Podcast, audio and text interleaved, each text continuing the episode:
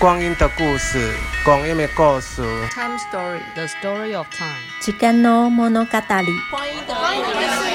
故事，光阴的故事，光阴的故事，光阴的故事。大家好，很高兴大家来收听我们今天的光阴的故事。呃，我们今天又来到了说故事单元。那今天我们要说什么故事呢？今天要讲的就是新公园的故事。那为什么选新公园当做我们今天的主题呢？因为新公园在台北是一个历史非常悠久，有多久的时间呢？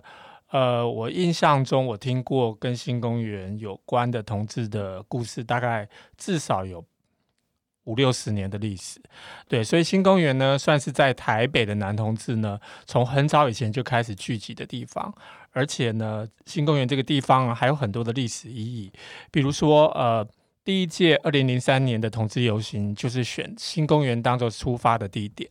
那新公园呢，也是呃白先勇很有名的小说《镊子》所描述的场景。那在后来呢，其实呃，一九九六年的第一届同志空间行动阵线呢，也曾经开始在这里办白天的同志聚集的活动，那是彩虹情人周的一个园游会。那到后来呢，其实呃，台北同华节早年也曾经在这里放映呃周美玲导演的。呃，电影，所以新公园对呃台湾的同志历史来讲是一个非常有纪念意义的地方。那我们今天呢，就找到了一个我们的老朋友，也是我们的好朋友阿哲，因为他对新公园有非常的研究哦。那我们今天就一起来欢迎阿哲。Yeah. 大家好，谢谢阿哲好，嗨，各位听众朋友大家好，那我是另外主持人志伟，对，那我们今天很开心邀请到阿哲，那。不太清楚大家认识不认识阿哲了，但是其实他在我们同志运动界里面真的是非常重要的一份子，他开创了非常多不同的运动的面向，这样子。对，那今天会邀请他，克菲跟我会邀请他，但还有个重要的意义，是因为阿哲他的硕士论文其实就是写写新公园的，对对对，所以应该就是等于阿哲是新公园的专家，新公园的专家。那我们要不要先请阿哲也先简单的自我介绍一下自己，让大家认识你一下？好，各位朋友，大家好，我是阿哲啊。那个其实最早跟同运有关系是呃，在一九九五年的时候，那时候我还在台湾大学的建筑与城乡研究所规划室上班，是，是。然后刚好就是呃里面的学生就是研究生小毛，嗯，他刚好。他要弄一个一个活动，一个一个运动，是。就是呃同志空间行动阵线。嗯，呃，联盟是因为最主要是当时的台北市的市长陈水扁，嗯，他打算就是想把台北打造成一个比较健康、干净啊，然后很安全的一个城市，嗯，所以呢，他就呃特别有一个想法，就是想把台北市的这个博爱特区就规划成一个呃大家呃亲子可以来玩的，然后呃一个非常干净，然后没有所谓呃肮脏龌龊的。的地方，哦，这就是他的想象的台北市的这样的一个空间的一个计划。那后来这个计划就是被呃台湾城乡所的这个学生知道了，他们觉得说所谓的健康干净到底是什么意思？那那些不入流的底层的人，他们怎么办？那刚好在这个博爱特区里头，就的确有这一这个地方有这群人就在那边活动，就是男同志在呃这个博爱特区里面的。呃，台北公园啊，台北公园呃，新公园其实最早是叫做台北公园。那新公园一直是这个大家的昵称啦，就因为最主要是因为台北在这个呃台北公园之前已经有一个圆山公园了，就是圆山饭店那边现代的公园，对，现代现代化的公园，所以第二个公园就是台北公园，所以大家就会。昵称它为新公园，嗯，所以它不过这个新也大概超过一百年了，对对对对，已经好多公园都新的一百年，对，所以后来就是觉得哎这个有意思，我就也加入他们一起讨论的读书会里头，所以就开始来做这个呃口述历史呃口述历史的一个研究，然后我们也分组，有些人去办一些活动，有些人去呃做口述历史的工作。然后同时，因为那个呃那个同同志空间行动阵线，我们简称同阵。嗯，同阵那时候其实还有另外一个很有趣的地方是，呃，因为当时的媒体对于同志并不是那么友善或热情。嗯，他们觉得啊、呃，你们同志就是这样子吗？有什么好访问的？所以那时候我们就想说，一定要搞一些名堂。那搞名堂的话，一定要找名人哦。所以我们就那时候集思广益。呃，就这个呃。办了一个叫做呃这个同志梦中情人的票选活动，哇，当年非常轰动。同志梦中情人，我们可能这个，因为可能听众朋友还是有一些是可能年纪比较小的朋友，可能听到这边就很多的名词，很多的事件，可能大家都不知道，对不对？那我们稍微要问一下，那个同志梦中情人是选同志们的梦中情人，对，呃、选同志欲望的梦中情人，欲望的梦中情人、呃。那为什么会有这个策略？最主要是因为当时的同志。嗯呃，没有人可以出柜，嗯、也没有人愿意出柜，是，所以那是一个非常保守的年代，所以如果要媒体去访问同志，这是不可能的。所以那时候我们就干脆想了这样的一个计划，嗯、就是让呃媒体去问这些被票选出来的名人，是他们对同志的反应。是，那阿哲还记得当年前前三名是谁吗？呃，第一名我记得应该是黄莺莺，应该是没有错。耶，我给他鼓掌。然后前几名了，我记得不太清、uh, okay. 清楚了，因为太久了，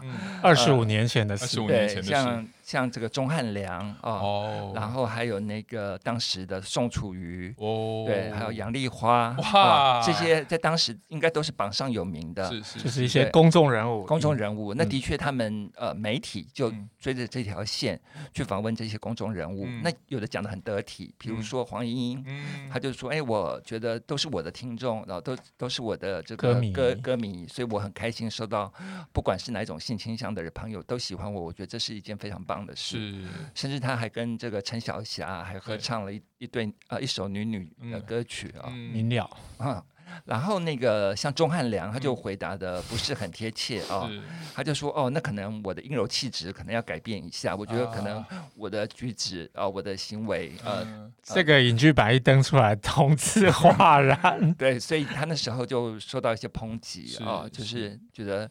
把第一个是把同志啊、呃、太刻板化了啊，嗯、然后第二个他也贬义的阴柔气质，对，然后他也觉得说呃他被同志欲望并不是一件很开心的事情，呃、所以当时的这个就衰，就当时的这个。同志梦中情人就是还办的还蛮蛮有意思的，所以那时候是搭配了这个软体的活，呃，这个软性的诉求的活动。我记得那时候几乎攻占了所有的影剧版，是是是，非常厉害。《民生报》我记得对对对。哇，所以真的是一个，而且是很长的时间哦，好多次的那个发新闻啊，然后影剧版啊，就是很多天的影剧版都是这个活动。对，那就觉得非常成功。那最主要是因为我们的那个团队里面也有一些是媒体人，有一些在中时上班，有些在联合上班，是有些在民生报了解那个操作媒体的这件事情。对，所以他们就觉得说这个非常的重要。嗯嗯对。所以我们回到新公园，对，刚刚那个阿哲提到，新公园就是一个龌龊、肮脏、下流的地方，所以那时候陈水扁主政的台北市政府就想要把它变成一个干净的地方。我记得是叫什么“首都核心区计划”。对对对，嗯、但我觉得好像真的也给要让我们的听众知道，到底当年的或是历史上的这个新公园到底大家在里面干嘛呢？对，到底在做什么？因为、嗯、因为先跟大家讲，就是我志伟，我是一个我真的是一个从来没有去过新公园调人。找人，台北人 对，那我的台北人，而且我家就住在那个蛋黄区，可是我真的从来没有没有进去过调人。我第一次进去新公园，就是去去热线跟那个信访所合作发保险套，就是已经是一个工作。热线刚成立的时候，对对对对，所以克飞有去过，有。你第一次去是几岁的时候？呃，我记得应该是我还没有来台北，就是我还在中部念大学的时候，哦、然后那个时候对我来讲，就是呃，新公园就是传说中的一个男同志的圣地。哇，就是我、嗯、我还没有那个那个来台北之前，我就知道啊，新公园有很多同志朋友会聚集，嗯、然后那里很多人，嗯、所以那时候就觉得，哎，就是不住在台北的人，好像有朝一日一定要来台北朝圣一下。所以我记得我念书的时候。曾经有几次是不知道是为了活动还是开会干嘛，然后来台北的时候就就非去不可，对，非去不可。嗯嗯，应该还有包括就是我来参加那个野百合学运的时候，我也是 哇，就在隔壁而已，对，就在隔壁 而已，好近。搞不好很多很多人顺路，白天在那个中间摆摊，晚上走个几百公尺就到新公园。对对对，我最遗憾的时候就是野百合学院的时候没有发生什么浪漫的事情。哦，对。那那个阿哲呢？你第一次去新公园大概是什么时候？我记得非常清楚，就是民国七十五年的时候。哇，一九八六。呃，对，因为那时候我念五专的五年级，我十岁，你十岁还太小。然后就是因为这个，最主要是因为那个，我也是从报章杂志里头知道新公园是同志去的地方，然后也是龌龊，也是肮脏的地方，嗯、更吸引人。对，更吸引人。然后我也想去一探究竟，是因为那是个压力锅的年代，嗯、你呃没有别的什么选择，没有其他的同志，你看不到，只有去那个地方你才看得到同志。嗯嗯、那会再加一把劲，呃，让我会更想去的原因，是因为白先勇老师嗯。在民国七十二年出了这个《孽子》的小说，是。出版，嗯，然后他好几刷了，嗯、然后那时候刚好我我姐有买了这本书，我就把我姐的这本书借来看，我就。发现看完之后，我就觉得我非得去新公园不可了。镊 子的场景几乎就是以新公园为主。对，那最主要是我五专的时候就念了建筑科，那建筑其实关心的就是人、环境还有行为，是观察动线，嗯，观察呃人的呃这个呃怎么使用那个空间，对，然后目的呀，或者是呃最后的结果会造成什么样的情况。是，所以我一面在念建筑的时候，我刚好那时候我就已经在新公园开始活动了，嗯。那我我记得我去的时候，我就发现啊，我对这个地方怎么有一种非常的亲切感，嗯，哦，那种是呃，就好像回到家的真的回到家的感觉，嗯，哦，因为在自己的原生家庭都还没有那种感觉，可是来这里好像大家都变一家人，变兄弟姐妹。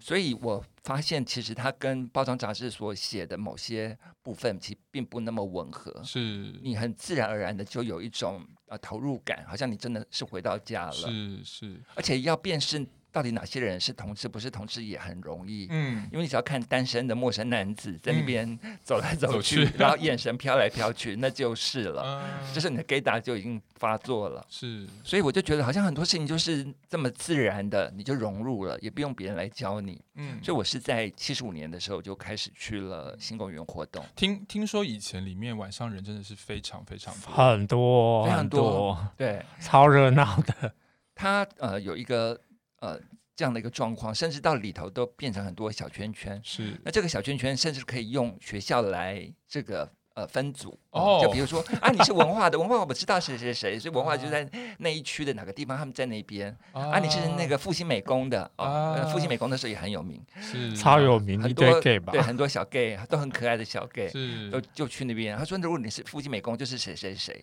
所以就分成了很多的小圈圈。哇，对。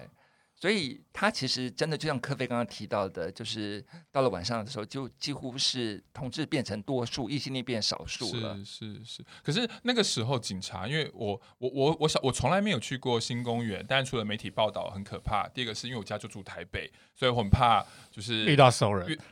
对，很怕。对，然后第三个我其实 遇到什么阿杰阿伯什么。对。可是第三个我很担心是从小我看的新闻的媒体报道，就是警察就是会去新公园临检。对，对所以你们自己有遇过吗？还是听过类似的事情？呃，有。其实我我自己有遇到过，就是警察那时候临检还挺频繁的。可是大家其实都。知道说开始有人在快速的跑或走动的时候，嗯，就是大概很敏感，就很敏感，就是警察要来了。是，那有时候我们就会躲在那个呃呃，现在叫以前是叫省立博物馆嘛，嗯、现在是改名叫台博馆，台博馆的那个希腊柱式、嗯、那个大柱子后面，嗯、因为其实警察只会。固定的几个地方走一走，他们也没那么勤勤劳，说每个地方都查得到。是，所以你只要稍微躲起来，那个柱子很大，柱子非常大，躲在它后面就是。对，所以那个现在台博馆那个背面那一那一侧，对，所以有时候那个地方呢，就是你可以用来躲警察，可是另外一个也是一个情欲发展的好地方，是因为它那个是有几个台阶走上去，到那个柱。柱列，嗯，所以有时候就变成有人在这个台阶下面。如果你看到台呃台阶上面在柱列行走那个人是你喜欢的人，嗯，就可以在那边上去，呃，走来走去，邂逅认识他，邂逅认识他，而且又蛮蛮隐秘的，嗯。所以各位那个朋友，如果下次去台博馆看展览的时候，那个台阶跟那个柱子，我觉得大家可以多去走一走、晃一晃，去感受一下当年同志们在这边。既躲警察，但是又透过这个阶梯柱子之间营造一种情欲互动的感觉。对，呃，其实刚刚阿哲讲到了，就是呃，七十五年大概就是你二十岁左右嘛。对。对，那那个是已经三十年前，我觉得那个时候为什么新公园给很多男同志有一个归属感，像一个家的地方，是因为整个社会其实还是非常的呃歧视或者是有偏见，而且呢，那个时候会在。会在报纸上出现的同性恋都不是好的新闻，都是负面的啦，要不然就是犯罪的新闻。所以，呃，不认识同志的人，如果只从报纸看到的，其实都是非常呃负面的，然后非常把同志描述的非常的不堪。嗯，嗯，但是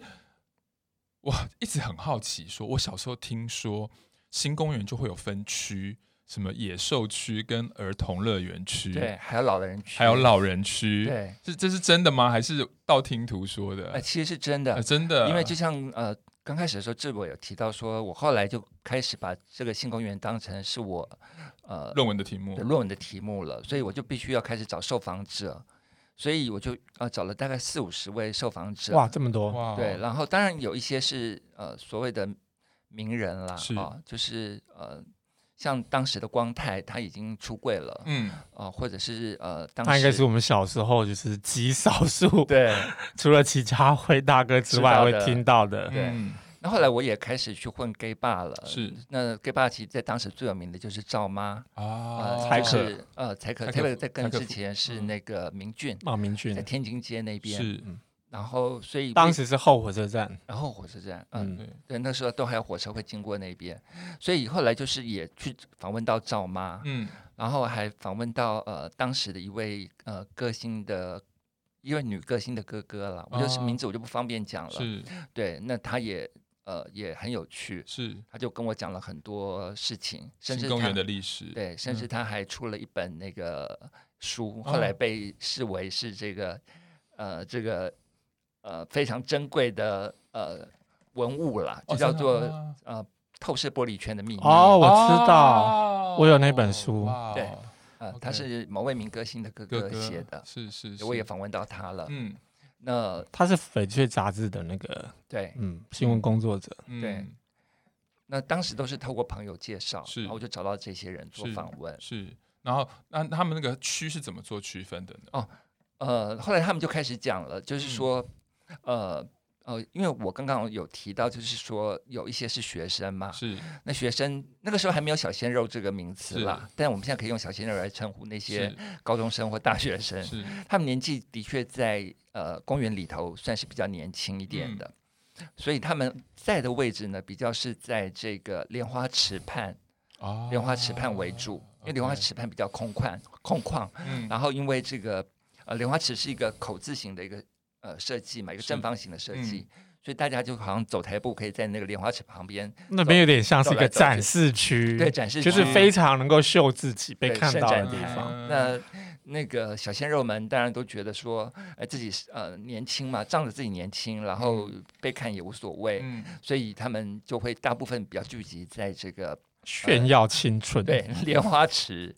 那另外一区叫做丛林猛兽区，是呃，就是在台北呃。新公园里头那个有一个很有趣的一个一个造景啊、哦嗯，就是在里头有灌木丛那个，灌木丛有一个榕树，有一片榕树。是，那他们这个在很多的这个呃公园，很多的不不只是台北公园，在很多的公园，为了让整个公园彰显出现代化，会加入很多的这个呃英文进去。嗯，所以他们就刻意的。呃，在新公园里头，把一个一群榕树剪成 Taipei，T A I P E I 的字，就用榕树去剪成这个字。是。那各位可以想象，当一群榕树变剪成这个呃六个英文字母的时候，中间其实是有缝隙的。嗯。因为榕树是比较高，呃，大概是一百八、一百九左右，所以人是可以钻到里头，在这个缝隙里头。嗯。所以就变成一小格一小格，好像是自己的会客室。嗯，不管你在 T 呀、啊，在 I 呀、啊，在 A 呀、啊，字跟字之间，对，字跟字之间就变成你的一个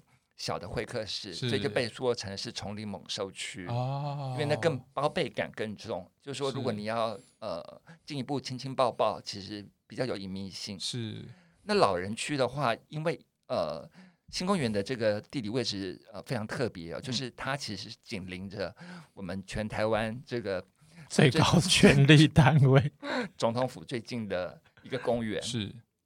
所以呃，就是整个公园的最末端哦、呃，就是我们在开路之前呢，就有提到那边有个厕所，嗯，呃，就是在那个厕所那个地方，就是比较多老人去的，OK，所以可以看到，其实因为那边比较昏暗，比较昏暗，灯光比较暗，然后再来是因为那边有时候可能常常会有一些呃这个。呃宪兵或者是警察从那边走来走去，因为那边比较暗，而且离总统府太近了，嗯，所以那边反而沦沦为是老人区哦，就老人比较愿意待在那个地方，嗯。那我觉得新公园有意思的一点就是，呃，它并没有这个呃一些呃限制，就比如说，假如你去 gay bar，你去三温暖要付钱，嗯、所以在新公园你并没有这个进入的门槛很低，你几乎没有经济的压力，也没有十八岁不能去的。对，所以你呃到阿公到小小孩子，你这个青青少年背个书包你要去都可以。是，所以新公园就是很自然的。融入了很多人，包容度是最高的。对，然后各式各样的人都找得到哦，从白领到蓝领，从老人到小孩，嗯、你几乎都可以找得到你要的菜。是，所以这我觉得也是呃新公园很吸引人的一点。嗯、呃，你去那那边都不用消费。我自己那个合作很久的，在那个守天使那个团体合作很久的老伙伴，是大家的朋友，就 Vincent。哎，对他自己也说，当年他作为一个障碍者，他其实也是去新公园。对，哦、然后当然，我觉得障碍者无论在任何空间，相对要找要找人，当然都是比较辛苦。可是的确，他还说，也也就是有人对于障碍者是有兴趣。对对对对对对，嗯、所以我觉得他至少他有可及性，他是容易抵达。对对对，Vincent 说，因为新公园人就是这么多，对一般人可能遇到一百个才一个有机会，那他就说他就待久一点，有没有可能五百个，然后就有一个。人是对他是有兴趣的，嗯、对。而且我觉得新公园还有一个有趣的地方，就是说它离台北车站非常近。嗯哼。那这个近，我觉得在空间上它是有一个历史遗憾。比如说那个时候，因为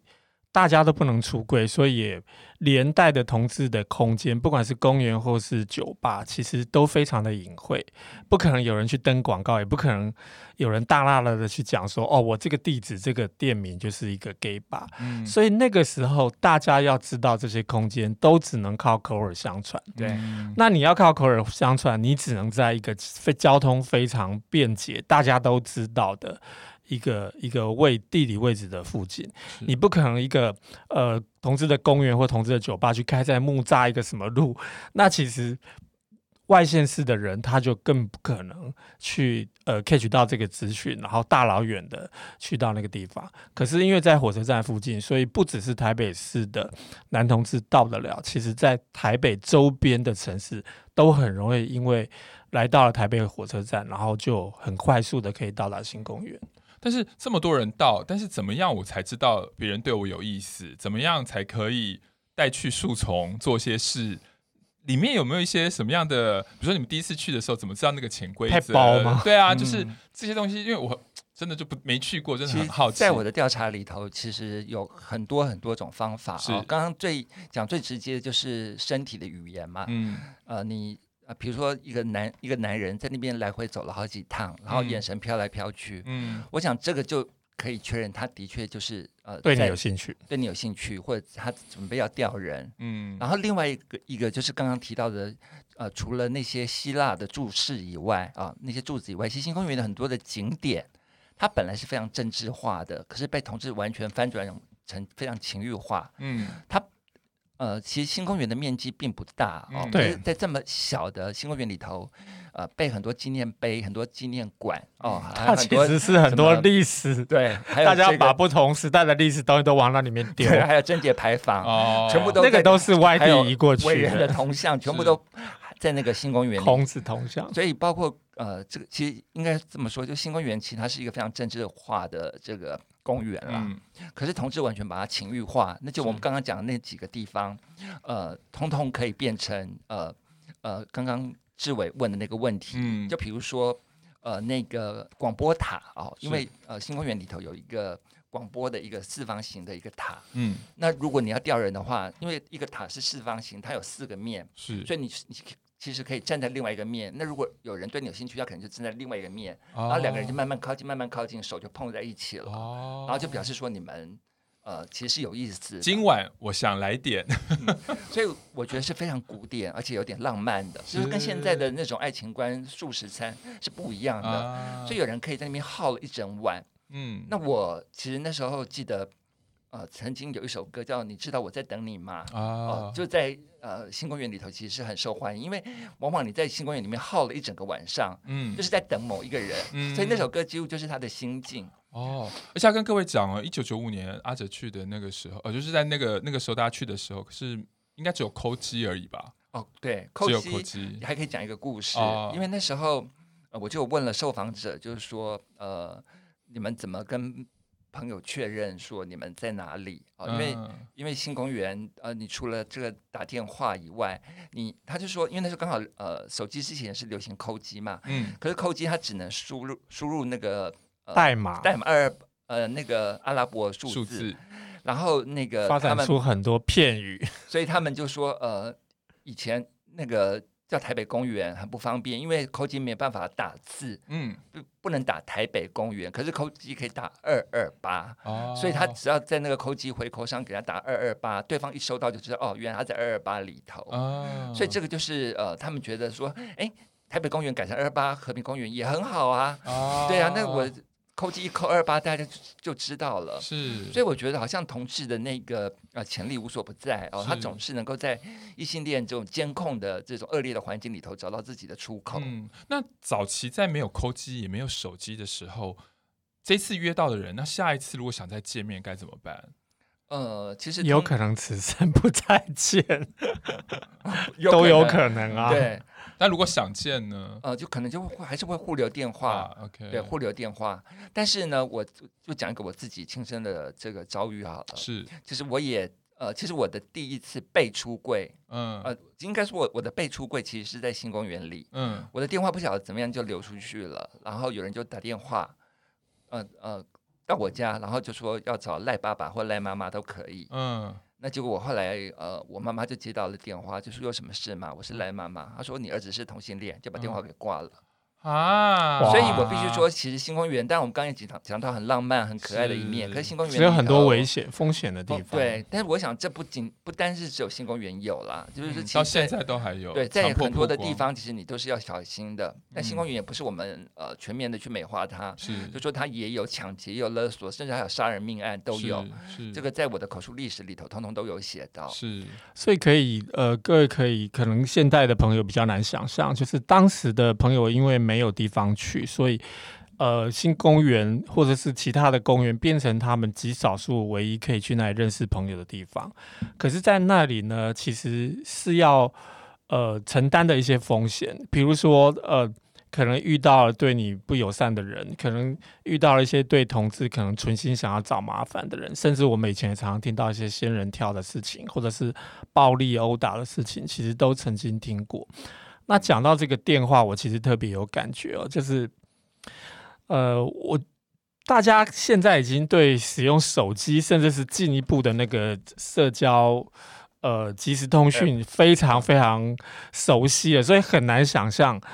那个时候不止没有即时通讯，甚至在两千年之前，其实手机没那么普及，手机普及大概是在九零年末期。那在手机出现之前呢，你如果在新公园跟一个人好不容易就是，呃，在那边对望了很久，终于聊天了，然后谈得很很这个觉得很谈得来，互相这个爱慕，那你要离开的时候，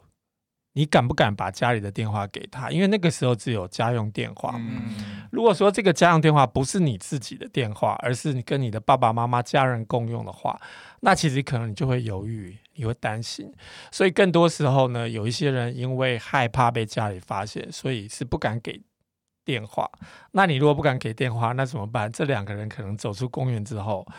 就是下一次就真的是要靠缘分才能再相见，哦、所以这个是呃，我觉得科技的进步其实呃也让我们带来很不一样的这个社交的互动。那在科技之前，其实当时的同志真的还蛮辛苦的。嗯，我这里还可以补充一个例子哦，也是一个很不好的一个经验，就是我之前在呃金门当兵，然后后来放假。嗯那我就跟我的这个下士的班长约好，就是我们一起去那个新公园，嗯，去去找人去调人。是。那后来这个，因为他本身的那个反应不是那么的好，嗯，他就是有一点比较单纯一点，嗯，然后他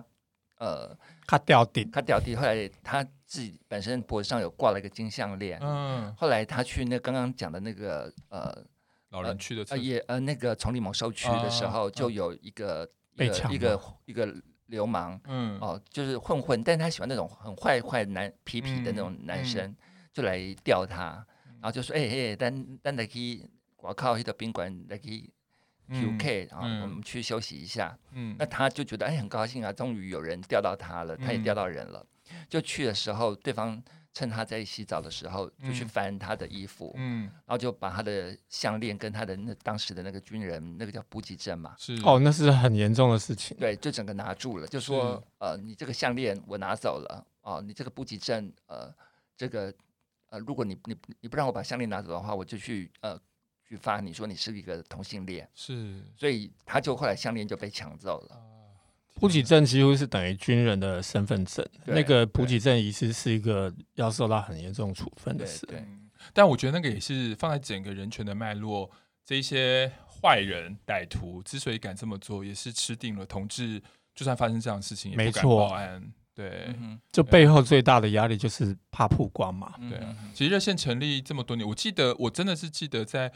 我自己在热线工作前十年，真的三不五时，热线都会协助一些被仙人跳、被勒索的案子。哦，那几年常常在处理这一类的事情。对对对对对，嗯嗯，所以我觉得怎么样怎么样去除污名，让每个同志不会因为身份遇到这样的事情时候不敢报案，我觉得一直是我们工作的主要目标。对，而且在公园，在新公园里头，其实呃。呃，除了刚刚讲那些事情之外，我觉得也有很感性的一面，是、哦，就是，呃，因为我从七十五年进去之后，就是我想应该整整大概有十个年头的寒暑假，我几乎都泡在新公园里，我自己就是新公园的一个活动者，所以呃，就有时候就会觉得说，呃，在新公园里头为什么这么的辛苦，然后花这么多的时间？因为我家不在台北，我家住基隆，然后那时候我还是个学生，那呃要到台北来，有时候晚上又。呃，太晚又没有车子回去。以前台北跟基隆之间交通不像现在这么方便。对，现在多晚大家都可以回去。那现在就是有时候就必须在台北找个啊朋友的家里住，是，所以就几乎都是耗在这个公园里面的。嗯那有时候一耗一整个晚上，你也没钓到人，是，然后就觉得说，那花这么多的时间在这里被蚊子叮，然后又热，到底在做什么？嗯，然后我记得那时候陆小芬演了一出戏叫《桂花巷》，是，然后里面就写了一个断掌的女人，然后她跟四个男人，很这个坎坷的那个命运，就是她最后其实都呃跟这四个男人都呃无法呃在一起，嗯，然后那时候我就觉得。那时候刚好潘越云也唱了这首歌的这个主题曲，嗯、所以那时候我就在那个莲花池，它有呃一个亭子在中间，然后是。呃有呃有四个那个格，嗯，北方的那个在角落四个一亭四个，嗯，然后我就在那边就觉得自己就是那个桂花巷里面的陆小芬，嗯、说我的命怎么那么苦？为什么我在等了这将近快十年，等不到半个人来钓我，或我钓不到我喜欢的人，是，然后就在那边唱桂花香，嗯，所以有时候也会在在那里会有一种很莫名的、强烈的这种很感性的一面，嗯，就被引发出来，嗯，哦，就说你的青春其实就是这二十几岁到三十几岁，就就就是这十年而已，嗯，你全部耗在新公园里，嗯，你我的命为什么会这么苦？等不到一个人，嗯，哦，那不像现在完全那种爱情观跟那种感觉完全是两回事了，是是，不过真的以前的同志。资源真的很少哦，跟现在比起来，无论现在有手机，有这么多，有红楼，有同志游行、同志社团、健身房等等，还有很多公开的活动可以参加，是啊，社团。对，嗯。但大家有听说，那现在现在的那个新公园是什么样子？大家最近上一次去新公园是什么时候？后来比较多都是白天去，白天去。呃，我。我我后来有介绍我一位北京的朋友，是，然后他的第一次到台湾来，然后他先去红楼，是什么时候？哪一年？呃，应该是两年前。两年前，对，也算算是近了。他去完红楼之后，他觉得不过瘾，他觉得一定要去新公园这个台，呃呃，这个台湾同志永远的家，然后一定要去新公园看看，因为他在呃北京就知道台北的这个新公园非常的有名，结果他去了之后，他就在树丛里面。就五个人，就五批一起玩，嗯、哇哦！所以他爽到爆，他就回来就跟我说啊，阿哲真的很谢谢你那个告诉我还有呃一些什么地方可以去，然后他觉得最好玩就是新公园，因为在那里有五个人同时喜欢他，哇、哦！那我可以呃分享一下我自己后来去了北京之后，是呃我也去了北京的牡丹园跟呃东单公园，嗯，哦这个在这个呃北京里头就等同于台北的新公园，是。那我发现最大不同的一点就是。整个星公园到了晚上，其实即便到现在来来讲，我觉得整个星公园到了晚上，几乎都是呃以同志为主，嗯，哦的活动，嗯，但是在牡丹园跟东单公园，哦就在北京的这两个公园，其实他们很有趣，啊、呃，同志只在一个区呃活动而已，对、嗯，还有其他非同志，对，有的人可能在旁边跳广场舞，有人在下棋，哦、但是呃他们就很大胆的在呃。那边的某些区或树丛里面就做起来了，是。所以你白天去的时候，你会发现地上全部都是保险套，你会你应该觉得很很开心啦，啊、就是说大家有注重这个安全的性行为，然后又打野炮也很刺激，是。所以我发现，呃，跟呃台北公园呃跟呃新公园有点不一样的就是，呃东单公园跟牡丹园他们是集中在某些区，可是好像他们。呃，也不太 care 说旁边的人知道他们在那边活动，是，所以大家就是，那、就是、有一种和平共存的感觉，是，是就大家就融融合在一起。嗯，但台北好像新公园对于台北人来讲，好像就知道说，哎，晚上它好像是属于同志的这样子，一直到现在，虽然生人莫近，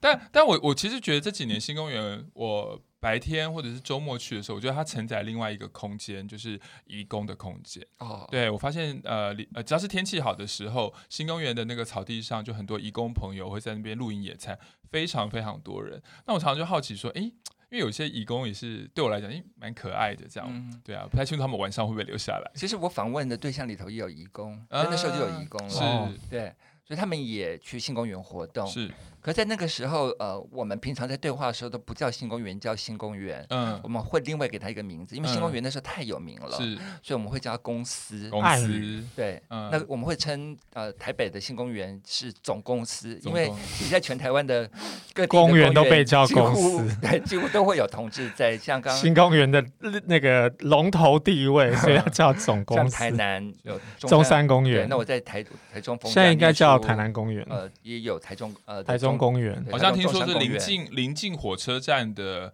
公园，很都是靠近火车站的，对，就会变成呃当地县市的这个公司这样子。而且台中公园跟台南公园都是超过百年的超超大的公园。嗯，那我觉得呃。在这里要讲清楚一点，就是说，其实你看那个呃环境是多么的恶劣，就是你连新公园、连台北公园，你都没有办法说出来，是。你都得用密语说，这样、它叫做公司。嗯，那这当然。也呃等同于说，很多人其实对这个地方是非常认同的，就每天都要来，因为你要打卡嘛。嗯，所以去公司呃，就是好像上班呃上班，就是呃一种在当时非常流行的用语。嗯，白天上白天的班，晚上上情侣的班。对对对，对，哇，真的是，我觉得我们我们我们同志总是会发挥一些在这么。压迫的对，然后夹缝中生存，还找到那个细缝，真的真的的生命力。嗯，好，那呃，节目快快尾声，剩两分钟，所以很想要我也问一下阿哲，呃，今年的你也呃五十多岁了嘛，因为是老同小组的，五十四，五十四岁，呃，你怎么，你有没有什么话想要跟？当年刚去新公园的你，混新公园的你说，或者是如果我们听众朋友有一些人也是跟跟你跟克菲一样，当年都是混新公园的，去去公去公司上班的人，对你有没有想对这些人说什么话？这样子？嗯、呃，我觉得我想为当时的自己喝彩啊！我觉得我很勇敢，啊、因为要抵抗的不是只有我的原生家庭，是整个社会，是是整个呃呃。氛围让你呃的情欲没没有地方流窜，没有地方发泄。嗯，然后我很